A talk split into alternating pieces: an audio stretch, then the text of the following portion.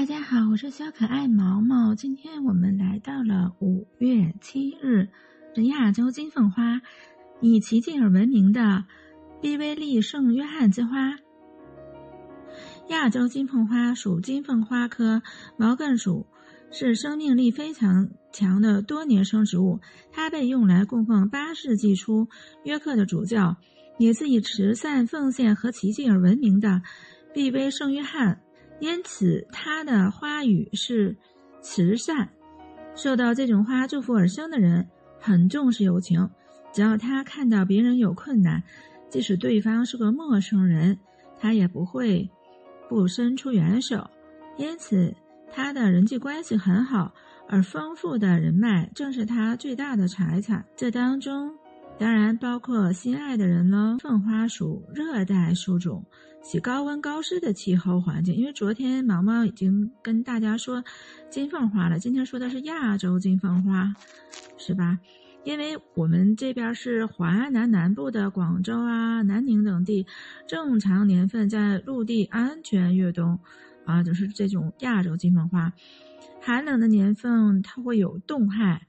呃，华南北部以及华北的广大地区只能盆栽，冬季要移入温棚或者室内，室温不宜低于十度，喜光，不耐阴蔽，耐烈日高温，阳光充足处，对土壤的要求不苛刻，喜欢酸性土，较耐干旱，易稍耐水湿，对肥力的要求不高。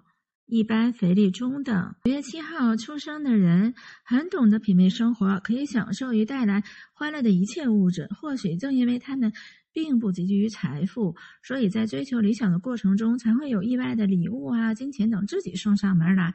在这天出生的人当中，发展较差的会满足于拥有的这些物质财富；发展较好的则除了物质享受以外，还会追求精神层面的财富。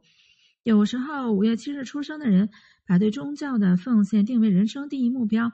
不过，别以为他们拥有崇高道德、美学情操就会变得不切实际。他们的奉献绝对还是相当理性的。